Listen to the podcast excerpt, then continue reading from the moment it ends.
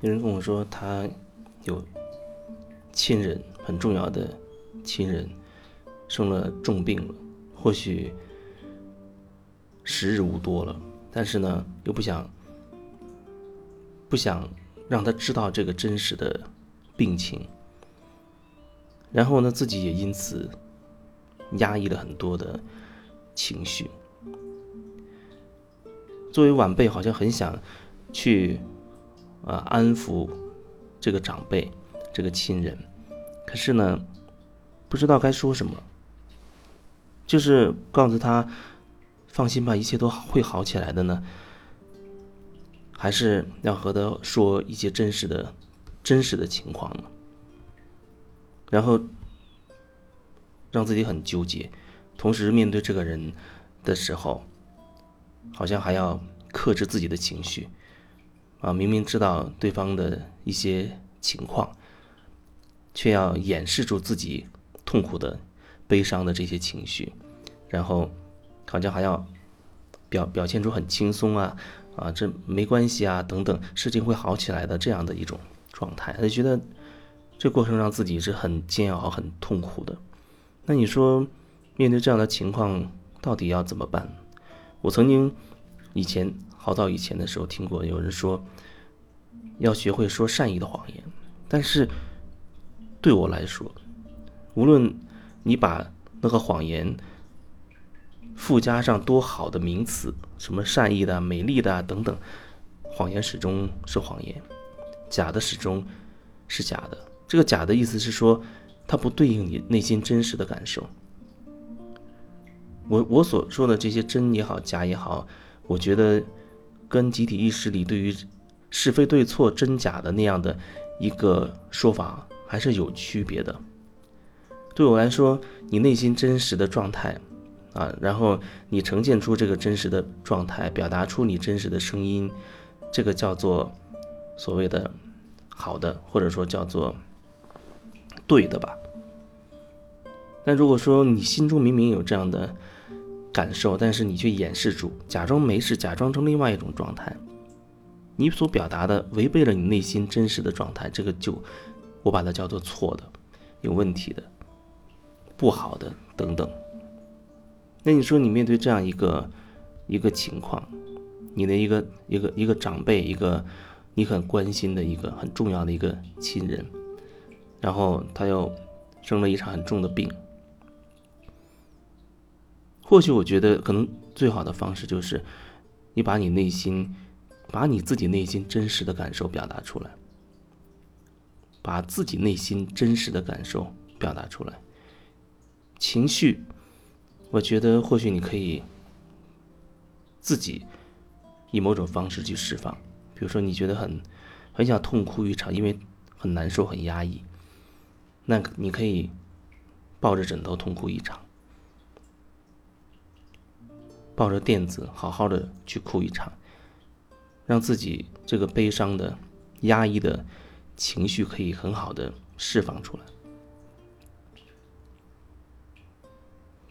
也许有人会会说，一个人的时候好像哭不出，等等。就像曾经有人说，啊，我说要可以通过打枕头、打垫子啊这种，用尽全力打枕头这种方式去释放自己的。情绪，他他说，他打了打了几下，发现没什么感觉，没觉得自己有什么情绪冒出来，但是他觉得他的情绪需要被触发出来，比如跟一个人吵架了，哇，遇到这人讲了一些让自己不爽的话了，他情绪腾的一下就上来了，那个时候他是有情绪的，但是对我来说，往往。比如说你在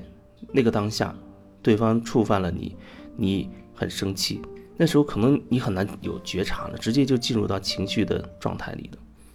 你没有办法在那一刻还能有一种觉察，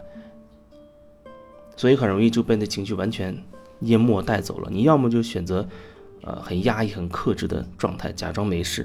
要么你选择可能就是爆发。比如，或许你对一个权威人士，或许你没有办法当时。表达出你对他的厌恶、愤恨和情绪，啊，你可能假装没事，甚至就走了。或者你面对一个你惹得惹得起的一个人啊，你眼中的一个软柿子，或者说，你可能觉得可以对他发飙，肆无忌惮的去发泄你这些情绪了。但是如果这两这两种，无论是你压抑还是你觉得你发泄的情绪，如果说你没有没有觉察到，这两者都会把情绪压抑在你的内在，看起来好像后面那种哦，你你骂了他，你对他呃发泄的情绪，但是其实如果你没有觉察的话，我觉得那并不能算真的发泄的情绪。你只有对自己有所觉察。你所释放出去的情绪，我觉得才能算是真正的释放掉了真正的那个情绪，不然好像全都是在渲染同样一个模式，因为你根本不清楚你那个情绪它的来源是什么，你有某一种固定的一种模式，让你遇到类似的情景也好，类似的人也好，你就会产生情绪，你那个固定的模式就会吸附同类型的那一堆情绪来。滚雪球似的越滚越大，然后遇到某一个你认为是突破口口的人，可以骂他的人，你可以发泄一阵子，雪球好像少一点，可是你那雪球核心的那个东西还在，它还会继续吸附同样的东西再再来，很快可能它会滚得更大更大，所以没有觉察，我觉得这一切都没办法说你是真的在在释放情绪，另外。如果说你通过打枕头的这种方式去释放情绪，我觉得比较重要的就是你要拼尽全力，就像你你跑五十米决赛一样，你要拼尽全力去去打打打打打喊喊喊。你觉得要喊要吼要嘶吼要尖叫，还是要拼命的去打，甚至要撕那个枕头，你都可以这样做。你觉得怎么做能让自己的那个内在的东西出来？你就可以选择那种方式，然后可能很快，很快。如果你用尽全力，很快，可能你你自然就会到达那种那种沸腾的愤怒的那种状态里，然后顺势你就把那个是愤怒的情绪释放了。有人也许会在那一那一刻忽然想起一个他特别憎恨的人或者一个场景，他很愤怒的场景。那你就可以在那个过程中，更加有针对性的去把自己的情绪释放掉。所以说，用尽全力，用尽全力，我觉得是比较重要的。如果说你用尽全力去做做这个事情，就打枕头释放情绪的事情，我觉得可能用不了几分钟，也许两三分钟，你都撑不下去了，甚至会出一身汗。出一身汗，我觉得倒是很好的一件事情，可以让你很多杂质通过汗啊排出去，同时也释放了你真正的情绪。所以说，你说面对亲人的这样的一个情况，其实我觉得本质上你不是在面对别人，你始终始终要面对的就是你自己的状况。你不敢开口讲真实的真实的话。你要面对的是你自己，为什么不敢讲？你可能会说：“哦，我怕伤害别人，让别人更痛苦。”无论你怎么解释，你始终要面对自己的那个关口，你没办法过自己心里的那一关，你没有办法去讲出来。然后就是你还要假装镇定，假装好像很轻松的状态，若无其事的，然后把很多悲伤的情绪很深的给隐藏起来。那么你要面对的就是你自己。隐藏的那一部分伤心的、悲伤的情绪，你要怎么去处理？这已经很明确要要去处理的两两个部分了。一个是你的情绪，那么你可以选择自己自己，你觉得找一个自己认为安全的一个地方，然后释放出来，然后就是。关于你要到底要怎么去跟对方表达，对我来说就是实事实事求是吧。实事求是，有的时候人头脑就很容易跟很多固有的观念合在一起。虽然好像我讲了，我当时我就是这么想的，可是呢，对我来说，他又不是完全的实事求是了，这很难去表达清楚。所以，也许你你只能自己去慢慢的去觉察那个部分，在那个当下，关于你的真实到底是什么？我难过啊，我也很想安慰你。然后医生又给了出给出了这样一个诊断，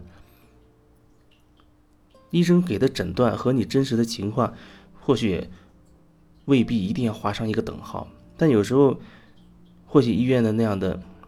或者医生那种权威的那种意识太强大了，好像他说的话就像是终极审判似的。如果是这样的话，也许你就会把话说的很很绝对，但是你却认为那是真的。你会认为医生给出的结论，好像就真会这样发生，你就会真的陷入痛苦，好像自己马上就要挂掉似的。但是往往的，医生的结论和你真实的情况，他恐怕不会，他不会完全相同，他真的也确实不会完全相同。总是有某种方式，你可以调整好自己。或者说，对于那个病人来讲，他也有需要自己释放的情绪。他一生当中或许有很多心结没有打开，也许是这些去聊聊一聊那个部分，或许能让他更加的释怀一些。如果有情绪，那可以释放释放一下。有什么心结，可以通过这样